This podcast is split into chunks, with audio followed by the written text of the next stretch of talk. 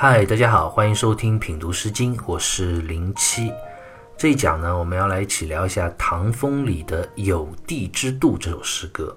《有地之度》这首诗歌历来对它的理解啊，有些不同的角度。有的说是男女之间的求爱诗，有的说是君臣之间的求贤诗。那具体这首诗歌到底背后是一个怎样的故事呢？我们啊，就来一起品读一下这首诗歌。诗歌很短，一共只有两段。首先，我们来看诗歌两段的分别。第一句：“有地之度，生于道左；有地之度，生于道周。”“有地之度”这四个字，我想大家一定觉得有似曾相识的感觉，因为我们在前不久学到过同样一首也是唐风里的诗歌，叫《地度》，也是以这四个字为开篇第一句的。我们之前就讲过啊，“地”这个字，毛氏里就解释为特也。是指树木孤立生长的样子，那是什么树呢？杜就指棠梨树。那棠梨树生长在哪里呢？生于道左。这句很好理解啊，就是指棠梨树生长在道路的左侧。那接下来第二段讲到生于道周，这个周字，三家诗的韩诗里就解释说，周右也，也就是指道路的右侧。诗人就讲有这么。一棵两棵的棠梨树啊，非常孤零错落的，独自生长在道路的两侧。大家应该还记得，我们之前讲到《杜地》这首诗歌的时候啊，那首诗歌里的诗人啊，就是借用这样一棵独自生长的棠梨树，来用以自比，来表达心中的孤独之感。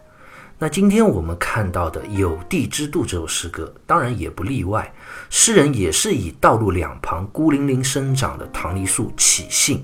借以抒发心中的落寞孤寂之感。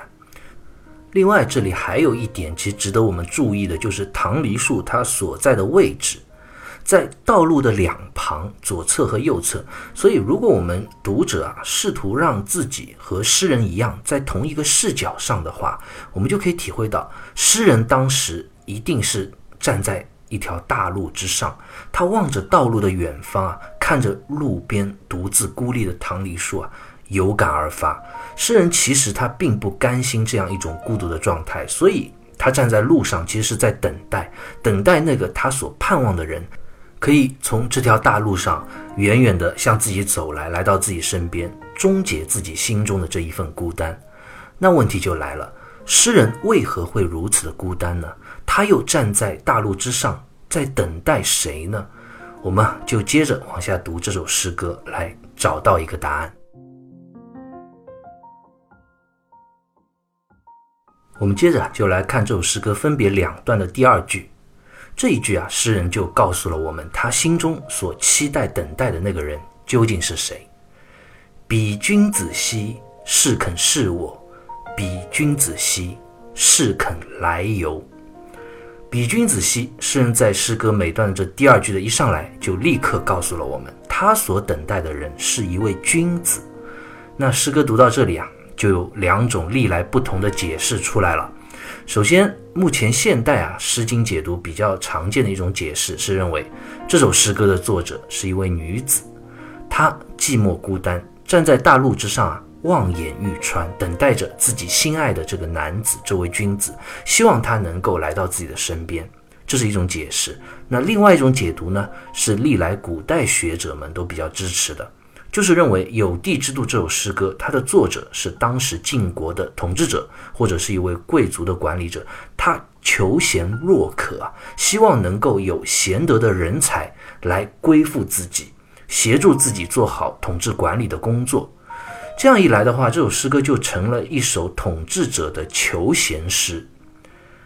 那到目前为止啊，我们看啊，这两种解释，应该说我们都能够说得通。那究竟这首诗歌是一首求爱诗呢，还是一首求贤诗呢？我们就要接着往下看这首诗歌的内容来品读分析。那接下来这一句“是肯是我”，这个吞噬的“是”字啊，放在这个句首，它其实表达的是一种疑问的发语词，它没有实际的含义。接下来这个“适合”的“适”字啊，就是表示来的意思。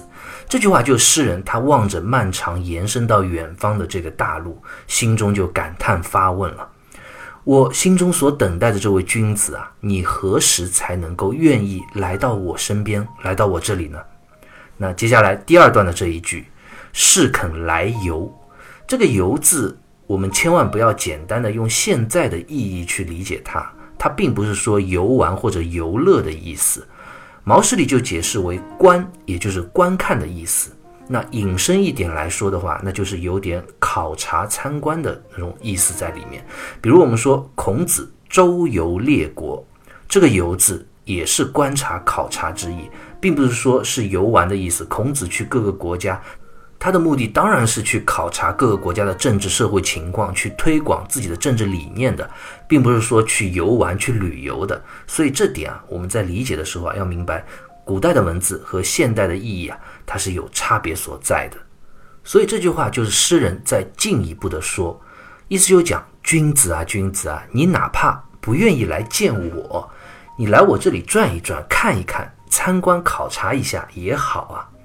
好了，读到这里啊，我们就会有点眉目了。这首诗歌这样看的话，它就不怎么像是一首男女之间的求爱诗了，倒更像是一首统治者渴望君子人才的这样一首求贤诗。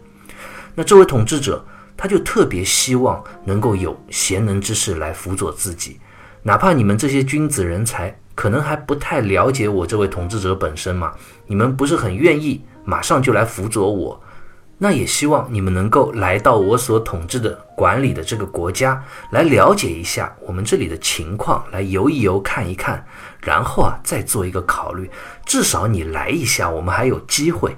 由此可见啊，这位统治者他求贤之心，应该说还是比较真切，而且非常急迫的。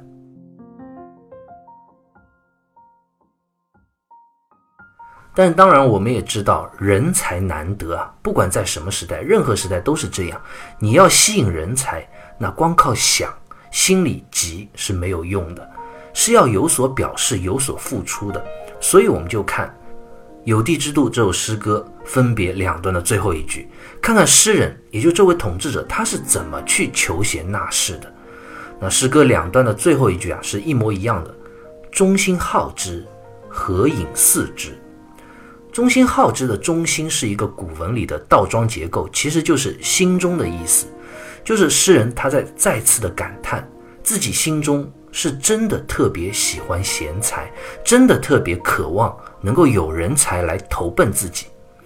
那有着这样一份心中的渴望，我又该怎么去做呢？才能够笼络人心，聚集他们到我身边呢？合影四之，这里的这个食物的食字啊，是读第四声，也就是四，是作为一个动词在用，表示吃的意思。那之前的这个“饮”字啊，就是喝的意思。这句话就比较有意思了。它有意思的点在哪里呢？就是关于这个“和”字有不同的解释，因此呢，也引发出了对于这首诗歌的不同的理解。首先啊，比较常见的一种理解就认为这个“和”字是“为何不”的意思。马瑞辰在《毛氏传简通释》里啊就说：“何饮四之？为何不饮四之也？”意思就讲。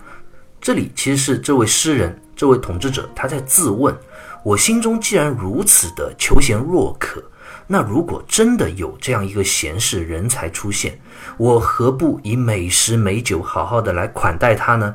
那潜台词就是说，多希望你们这些君子啊，可以来到我身边，我一定用好酒好菜来招待你们，让你们觉得宾至如归的那种感受。好，另外一种解释啊，是认为这个“和”字是什么的意思？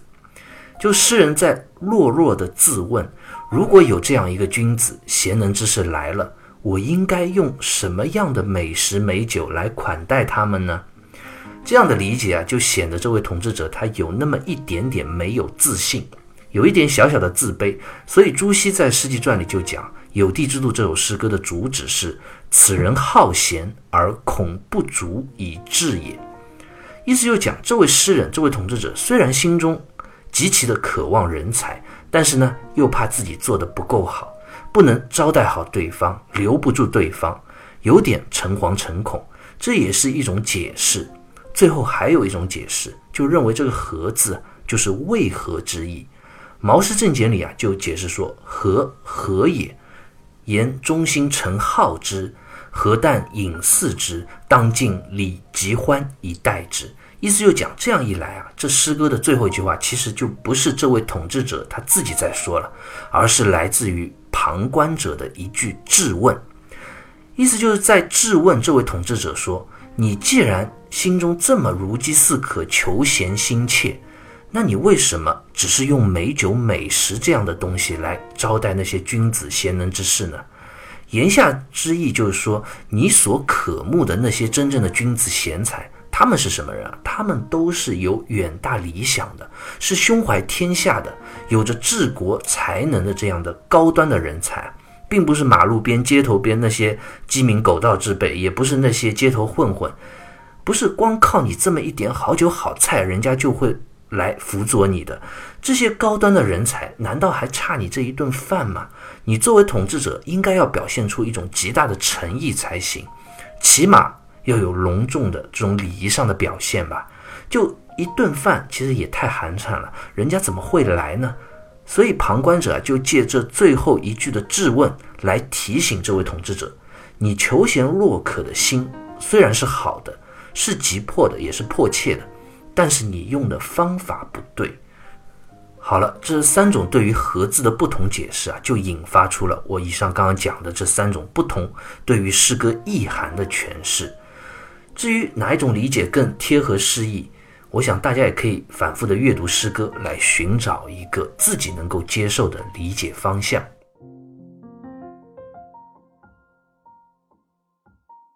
有地之度》这首诗歌啊，我们到这里就读完了。我想我们作为读者都能够体会到诗人作为统治者他那份求贤若渴的迫切心情。但是我想，关于诗人最后用美酒美食来作为求贤、吸引人才的方法，这一点来说的话，的确也值得我们进一步的去反思。我个人倒觉得《毛氏正解》里的理解是有一定道理的。美食美酒，你用来吸引普通的凡夫俗子或者街头的百姓，那还可以；但是你要用这些所谓的物质性的东西来吸引那些胸怀天下、有着治国智慧的高端人才。那的确是不太合适的。《战国策》里啊就有这样一个故事，说当时战国时候啊，魏国有一个人，他要去楚国，他就在路上驾着他的马车一直往北走，然后就有人告诉他说：“你去楚国应该往南面走啊，你怎么赶着马车往北走呢？你这个是方向反了吧？你这样方向反了，走错路，那你怎么到得了楚国呢？”这个人啊就回答说：“他说没事，我的马非常好，是一匹千里马，跑得很快。”那别人就说了：“你马再好，但问题是这条路也不是去楚国的路啊。”那这个人听了还是非常自信的说：“他说没事，我不仅马好啊，我还钱多，我路费多。”那边上的好心人实在是有点看不下去了，就再提醒他说：“你马再好，你钱再多，你走的路不是去楚国的路，你怎么可能到楚国呢？”没想到这个人最后还是执迷不悟，说：“我不仅马好，我钱多，我请的这位驾驶马车的车夫啊，也是驾车技术最好的。”那边上的人看说到这里也没办法了，只能叹一口气，摇摇头，随他去了。这就是一个非常有名的故事，叫南辕北辙。这个故事啊，说明一个什么道理啊？就是不管你为了达到一个目标，你的心里是有多积极，你的行为上是有多努力。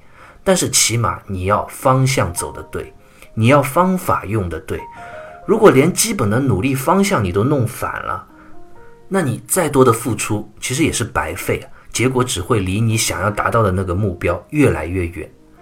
我们回过头来再看《有地之度》这首诗歌啊，这位诗人，这位统治者，他其实就犯了这样一个南辕北辙的错误。虽然他求贤若渴，他的心是很好的，也是很积极的，备着好酒好菜，希望人才都能够来到他身边，他请他们吃好的喝好的。但是他没有意识到一点啊，他没有搞清楚自己的方向，用的方法也错了。他求贤的方向是什么？他是求那些身怀治国安邦智慧的高端人才啊！你要求这样的人才，你就不能用美食美酒这样相对来说比较低俗的这种物质性的东西来吸引他们，这是徒劳无用的。你摆再多的酒席，也是好心办坏事，也不会吸引来那些真正高端的人才，因为人家根本就不差你这点东西。你用错了方法，这点是非常致命的，注定要失败。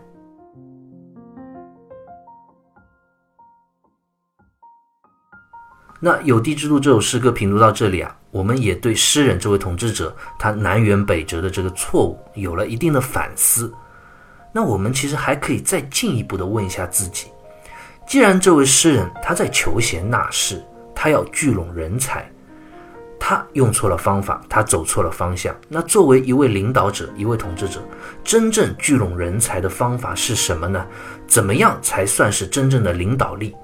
怎么做才能够真正的让身边的能人志士心悦诚服的这样围绕着你、接近你呢？关于这一点啊，我觉得《论语》里孔子有一段话讲的就非常到位。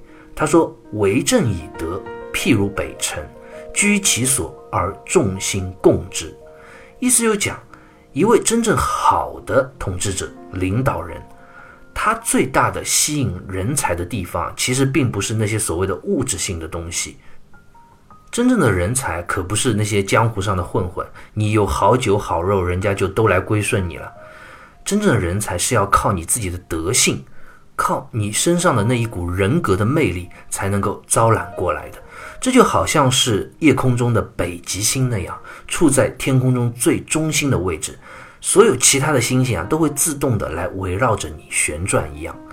历来关于孔子的这句话，很多人的理解啊，就停留在认为孔子就是要追求用道德力量来感化身边的人。这样的理解当然是没错，但是我一直觉得这句话里啊，孔子用的这个北极星的比喻实在是太好了。这是对于一个统治者领导力非常准确的诠释和比喻。大家想，北极星它是夜空中北方的一个中心点，它有两个非常重要的特点。首先，它本身。在我们看来啊，它在肉眼上是不动的。当然，我们现在知道北极星其实它也在运动的，但是我们肉眼看它其实是固定不动的。而夜空中其他的星星呢，都是在围绕着它做一个旋转的运动。所以这就告诉我们，一个真正的领导者自己是要有定性的，不能说想一出是一出，朝令夕改，那是不行的。你作为领导者，领导力最重要的一个表现就是你的稳定。而这份稳定，就是要你一以贯之的这样一份领导理念和富有德性的这样一份人格魅力。只有你做到这些啊，身边的人才能够像夜空中的星星围绕着北极星旋转那样，也围绕着你，以你为中心运动旋转起来。其次啊，我们知道夜空中的北极星，它最重要的一个作用是什么？就是可以让我们靠它来辨别方向。我们靠它找到自己要走的路，这也是一位领导者富有领导力最重要的一个特质，那就是你要给所有和你一起共事的人一个明确的奋斗目标和奋斗方向。那就要求你自己也是，首先要有贤德，其次啊，你更要有明智的智慧和远见。这样的领导力可不是说吃一顿饭、喝一顿酒就有的，很多人。可以暂时的通过这些美食美酒啊，或者一些物质金钱，被你吸引过来。但是如果到最后啊，这些人才在你身边，发现你自己是一个思路极其混乱的领导者，你自己都没搞清楚自己的方向，那别人最终也都会离你而去的。所以，领导力应该是可以给到他人、给到身边的人一个明确的方向。你是一个标杆，是一个圭臬。这样才能够让身边的人才心悦诚服地跟着你一起奋斗，辅佐你一起接近那个伟大的目标。所以，我们现在在看孔子这个北辰，也就北极星的形容啊，讲的其实是非常有意涵在里面的。我们有机会可以仔细一字一句的细细读一下《论语》这本书，其实许多的内容它所蕴含的深意啊，是非常富有智慧的光芒的。那我们现在再回过头来看《有地之度》这首诗歌。诗歌中的这位统治者，如果他能不断的提升自己，修养德性，然后呢，又拥有一位统治者治国安邦的这种智慧和领导力，明确自己的方向和目标，那我想，他就算没有用这些美酒美食作为款待，也会有许许多多的贤者能人来辅佐他，来帮助他吧。好，关于有地之路这首诗歌，我们就先聊到这里，下期再会。